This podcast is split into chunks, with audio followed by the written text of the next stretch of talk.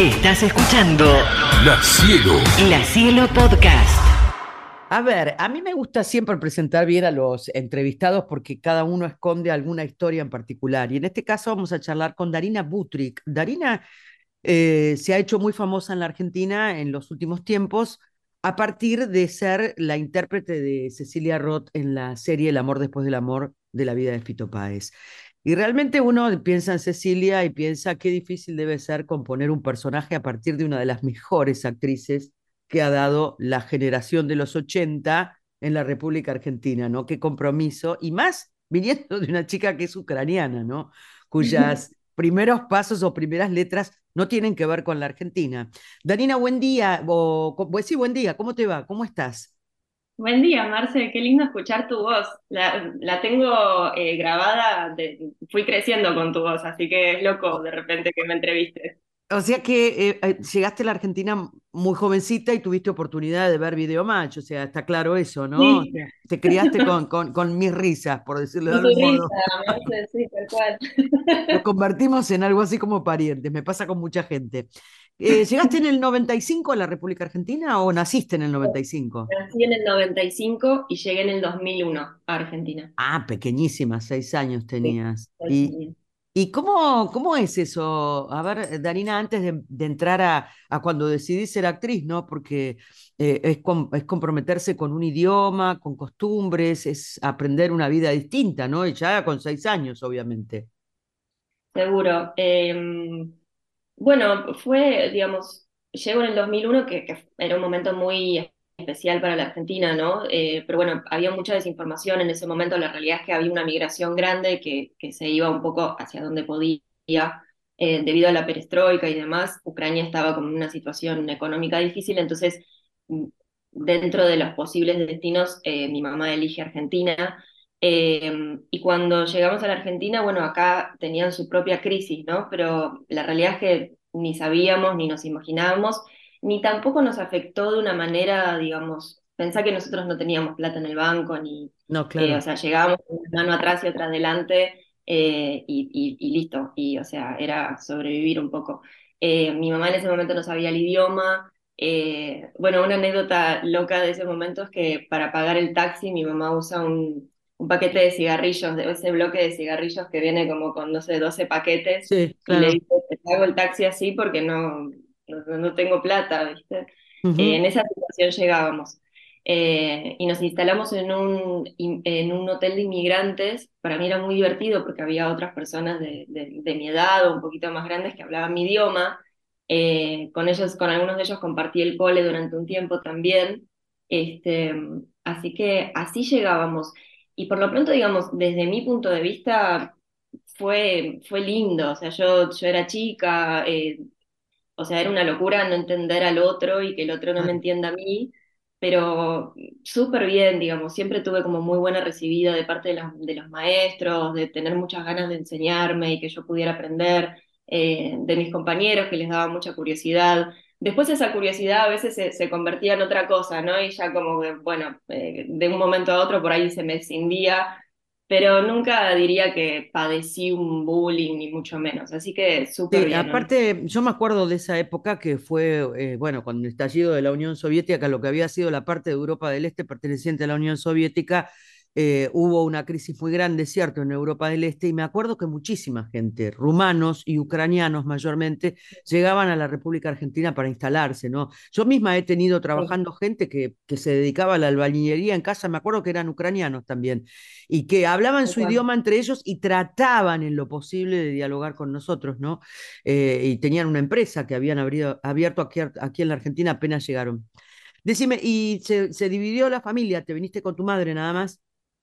Sí, sí, mis padres ya estaban separados eh, desde mis dos años más o menos, un año y medio habré tenido en ese momento y, digamos, siempre estaba muy en contacto porque vivíamos en una ciudad muy chiquita eh, que se llama Jytomyr. Eh, entonces, cuando, bueno, se separan y después al tiempo mi mamá ya empieza a, a tener una nueva pareja y con él deciden migrar hacia Argentina.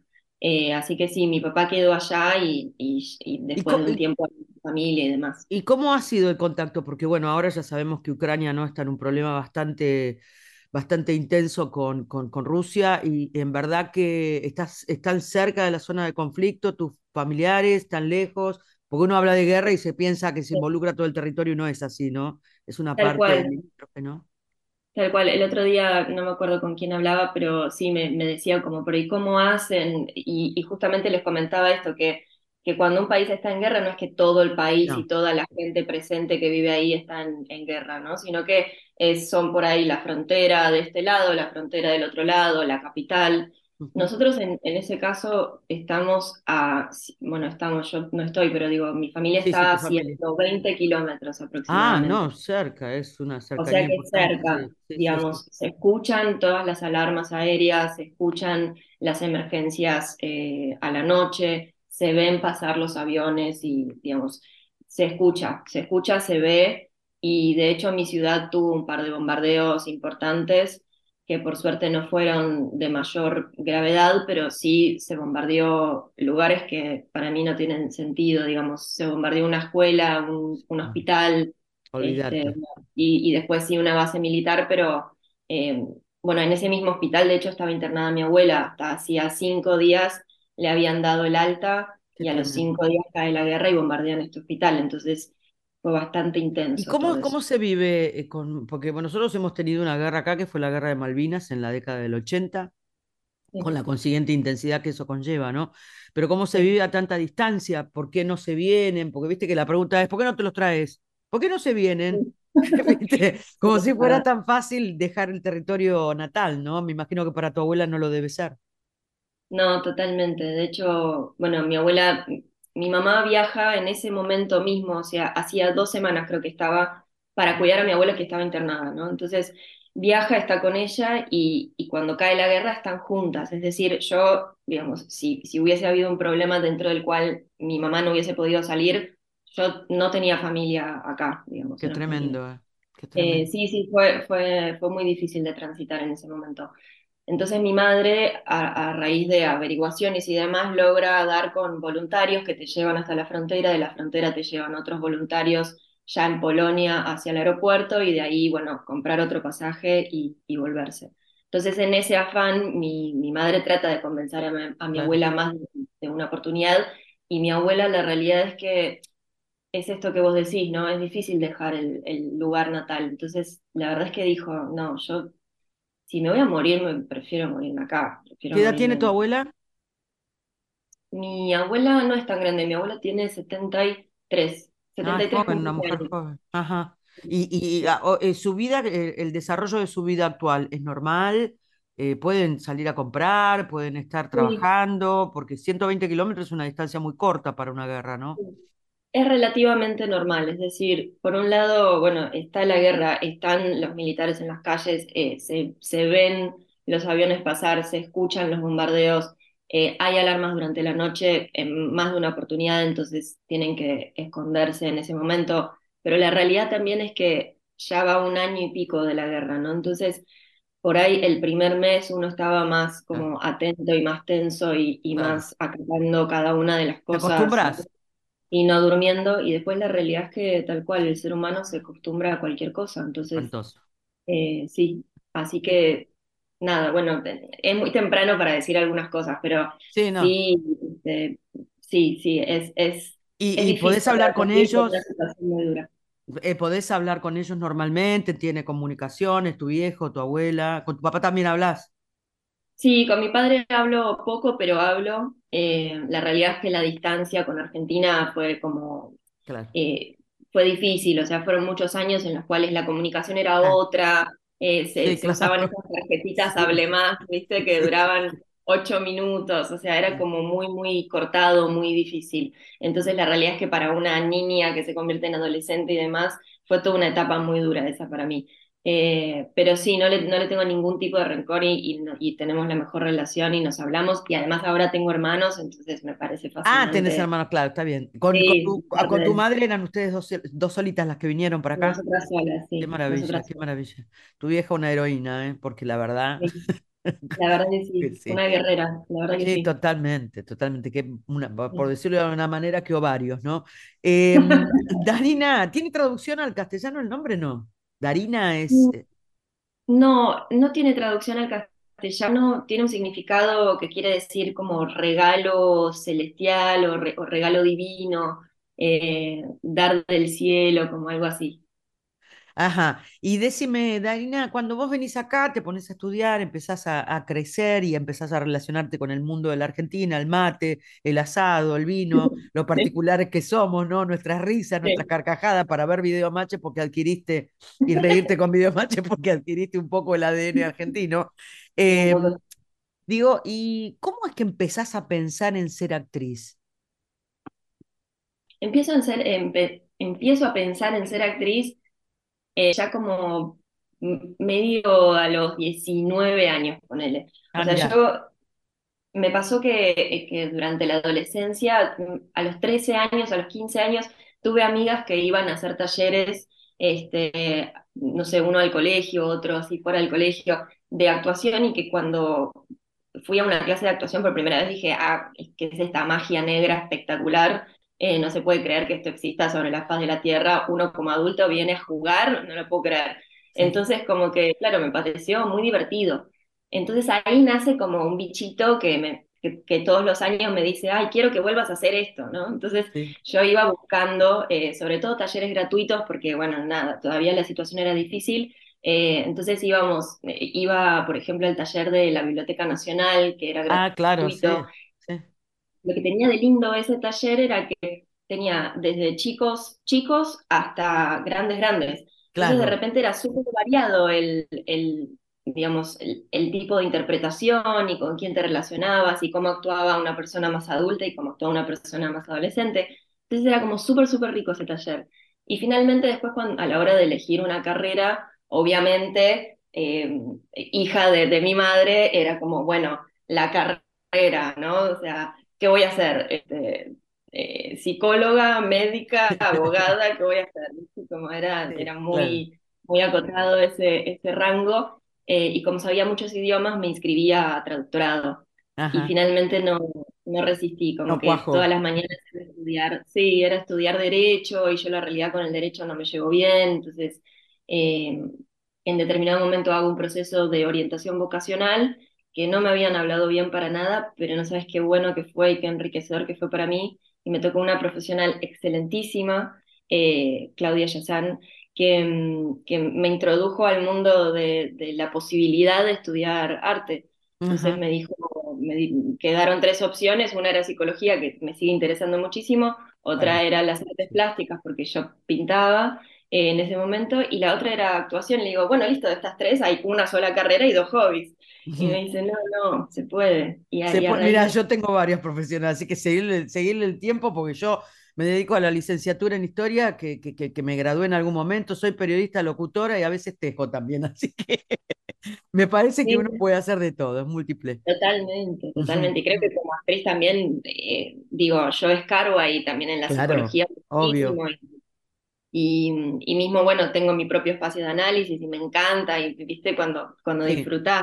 Sí, sí. Eh, ¿Y cómo, cómo eh, porque, bueno, imagino que habrás crecido con la música de Fito Páez, porque cuando vos naciste en el 95 y después cuando llegás, eh, Fito estaba en pleno, en pleno éxito de su carrera, ¿no? Ya hacía en el 95, cuando vos nacés 10 años y, y, en ese momento llega la consagración de Fito, pero imagino que lo habrás escuchado y habrá sido parte de tu crecimiento.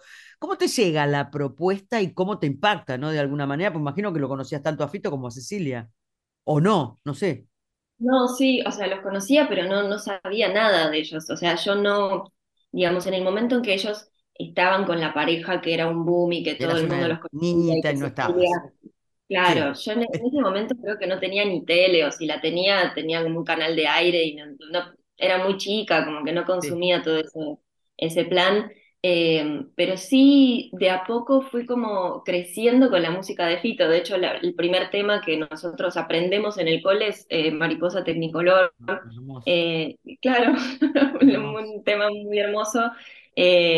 En un, para un acto escolar, o sea, creo que tenía, creo que estaba en segundo grado, muy chiquita. Entonces yo de alguna manera fui creciendo con, digamos, con la idiosincrasia y con la música popular del lugar pero no sé si sabía quién era Fito Páez, no sé si sabía, eh, este, mucho menos sabía la historia. De hecho, cuando me llegan los guiones, dije como, wow, mirá la historia que, que tiene este tipo, qué locura. Y me acuerdo de, de mientras leía los guiones me iba armando la playlist de todos los temas que aparecían en los guiones, entonces leía la escena escuchando el tema eh, y se me resignificaba, o sea, por un lado ya conocía muchísimos temas y por otro lado se me resignificaba cada uno de esos temas porque eh, leía la, la escena y decía, ah, mirá, esto lo dice por tal cosa, y te juro se me caían las lágrimas, pero cocodrilo, porque realmente tuvo una historia durísima, bueno, ya todos lo vieron, pero Sí, sí, sí, sí, sí, claramente. Y me, eh, nos contabas que parte de lo que era la estrategia para hacer la serie era reunirse con la persona que ibas a protagonizar. Y te contaste con la gran Cecilia Roth, que aparte tiene una voz maravillosa, vos que sos tan cultora de las voces, ¿no? Qué voz que tiene esa mujer. ¿Cómo fue el encuentro? El encuentro fue maravilloso, la, verdad es esa. Eh, Cecilia fue muy generosa conmigo desde el momento uno. Eh, yo le mando un mensaje así como toda temerosa y respetuosa y, y como diciéndole, bueno, si no tenés ganas, está todo bien, como te respeto la decisión. Y, todo lo contrario, me invitó a su casa, fue como muy amable. Eh, me dice, no, sí, venite a mi casa que te va a servir muchísimo. Y y obviamente me sirvió, o sea, fui, conocí el espacio, no solo el espacio, la escuché hablar, la vi hablar, vi su gestualidad, eh, me mostró álbumes de fotos, o sea, tuvo un grado de detalle tan, tan rico, tan nutritivo para mí que yo estaba ahí absorbiendo todo lo que podía de ella, eh, que terminó como de completar mi, mi personaje de algún modo. Claro, es que ese, ese noviazgo eh, fue una bomba, porque ella era una Sí. actriz del carajo y él era un músico del carajo, ¿me entendés? Entonces como que fue, wow, ¿me entendés? Para nuestra Total. generación un estallido, una, una vibra fantástica, sí, Sí, yo creo que, que- que la serie se queda corta en ese sentido, digamos, em, entra como con una presentación de Cecilia y podría haberse desarrollado muchísimo más porque realmente eh, ella, e- esto lo, lo dice ella, ¿no? Eh, fue un encuentro de almas, o sea, ellos cuando se conocen eh, era absolutamente inevitable que, que, que se juntaran porque, porque él tenía una historia muy tremenda, con una herida muy tremenda, Cecilia también con su exilio, digamos eh, se encontraron desde un lugar mucho más fuerte que me gustás, me pareces lindo, ¿entendés? sí, sí, Como sí, que- claro que sí, claro, sí, sí, sí, se entiende desde, perfectamente. bueno, Te habló de, te habló ella más allá de esta experiencia de ella de estar en el exilio, de su dolor del exilio, de su- del dolor de Fito por el asesinato de su abuela y de su tía. ¿Te habló de ese encuentro que significativamente fue para ella? Sí, por supuesto, me, me habló de muchísimas cosas, o sea, ella realmente me, me abrió su corazón, este, me, me contó cosas que, que yo primero no me animaría a reproducir jamás y por otro lado no me, no me hubiese animado jamás a preguntarle, o sea, es realmente... Y eso te eh, ayudó en la composición, de conocer tanta intimidad, te ayuda. Sí, sí, sí, por supuesto. Sí, porque me daba motivos a través de los cuales accionar. En, en la actuación existe este concepto del subtexto, ¿no? Que cuando uno por ahí dice, hola, ¿cómo estás? No solo está diciendo hola, ¿cómo estás? Sino que tiene un bagaje y a ver desde dónde decís ese hola y desde dónde decís ese cómo estás y por qué lo decís en la manera en que lo decís. Claro, Eh, entonces, todo eso que me contó, más todo lo que me contó Fito también muy generosamente, alimentaba un lugar interno desde el cual accionar a la hora de, de actuar. claro. Eh, entonces, más allá de los detalles de qué, fue o cómo fue o eh, las cosas que me ha contado, me, a mí me enriquecía muchísimo mi mundo interno para poder eh, actuar lo mejor posible. Una vez que se hizo la, la serie, eh, ¿hablaste con ella otra vez para decirle, che, ¿te gustó o no, no se habló más del tema? No, sí, sí, sí, sí, hablé con ella de nuevo. Este, primero me llamó Fito eh, para Lo felicitarme. conociste a Fito también, ¿no? Sí, también lo conocí, lo conocí. Hermoso, un- una gran anécdota también esa. Este, bueno, primero me llama Fito y le pregunto si Cecilia le había visto y me dice, eh, no sé, le voy a preguntar, este, pero, pero va a estar encantada y, no, no, no te quepa duda que le va a encantar y, que ya te va a mandar un mensaje, qué sé yo. Entonces al tiempo, este, me escribe, al tiempo, como que te diga al día siguiente, me escribe Ceci para decirme, mira, estoy en Madrid, eh, ya sé que esta serie me va a partir al medio emocionalmente, con lo cual quiero estar en mi casa, apenas llegue a mi casa la veo y, y te mando un mensaje, y yo digo, bueno, tranqui. Este, y después de, un par de días me, me entra un audio así como toda excitada, este, y me dice que, que, bueno, que le había impresionado mi actuación y que estaba como súper conforme y que le había sacado unos rasgos que ella ni sabía que tenía y la voz y este, que estaba muy, o sea, me, halagó mucho la actuación y el trabajo de la voz, este, así que tuve como, digamos, su, su bendición eh, de algún modo. Está muy bien. Contame así brevemente, porque nos queda poquito tiempo, em, cómo fue el encuentro con Fito, ¿no? Porque también eso es importante, porque no lo, no lo conocías personalmente hasta ese momento. No lo conocía personalmente. Eh, y fue, fue muy gracioso, la verdad. O sea, fue muy hermoso, muy, muy divertido y a la vez muy gracioso. Nos juntamos a merendar con Iván, con Mika, con Juli Cartoon, eh, bueno, conmigo y con Fito, este, en su casa. Eh, y nada, empezó como un tecito, digamos. También había un par de cervezas, digo, al, tiempo, a la hora, hora y media empezaron a aparecer cervezas también. Entonces era como un, un tecito eh, happy hour. este, y bueno, y, en, esa, en ese encuentro, bueno, él habla, nos cuenta cosas, nos cuenta anécdotas. Eh, bueno, a Fito le, gusta hablar y es muy interesante, ¿no? Con todas las cosas que tiene para contar y cómo las cuenta. Entonces, nosotros que estábamos ahí también absorbiendo todo eso, eh, lo escuchábamos casi con, con admiración, ¿no? Eh, bueno, casi no, con admiración. Y entonces en eso nos dice, y a la vez es como muy mundano, Fito, entonces eso es muy lindo porque es muy cercano eh, de algún modo, ¿viste? No, no, no, no, no, se, no se hace sentir como más... Eh, no, no, no, es un tipo muy especial, sí, siempre lo fue. Yo tuve la suerte de conocerlo de muy jovencito porque yo trabajaba en radio desde el año 85, 84 que me recibí. Entonces, este siempre fue muy, muy particular dentro de lo que era el, el mundo del rock Hubo un momento, bueno, cuando estaba con la Fabi que estaban los dos explotados, pero ese es otro tema, que la serie lo trata muy bien. La serie eh, lo trata muy bien. Sí. No, bueno, y entonces, sí, perdón. No, no, no, decime.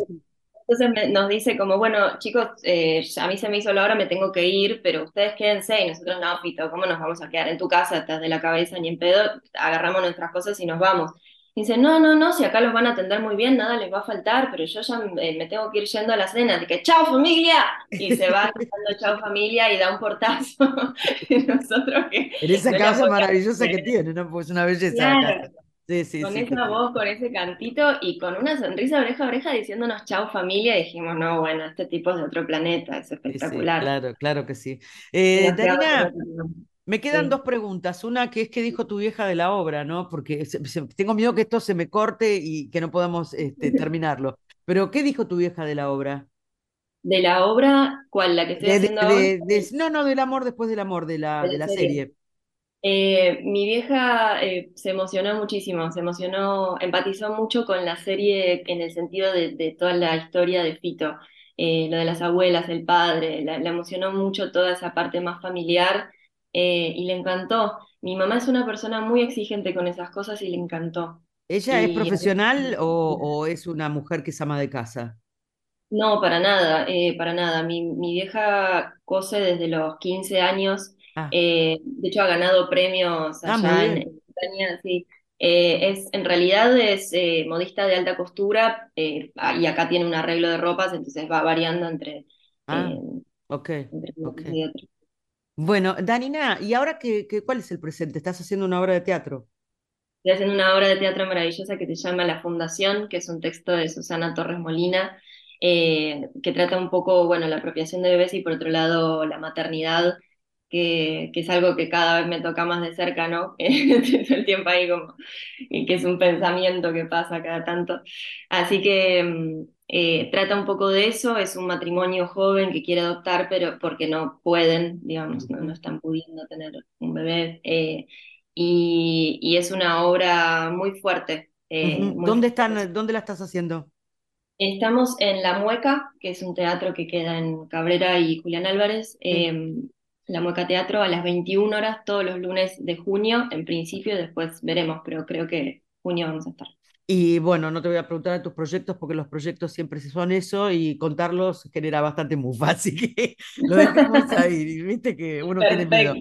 ¿Estás en pareja, Darina? Estoy muy en pareja, sí. Ah, bueno, con, con razón el tema de la maternidad.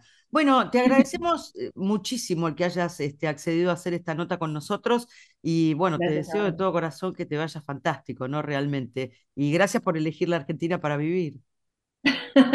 La elijo con muchísima felicidad, a mí me encanta la Argentina. Gracias, Ajá. Marce, un placer enorme. Te mando un beso enorme y cuídate mucho, Darina. Hasta siempre. Hasta siempre. La Cielo, La Cielo. La Cielo Podcast.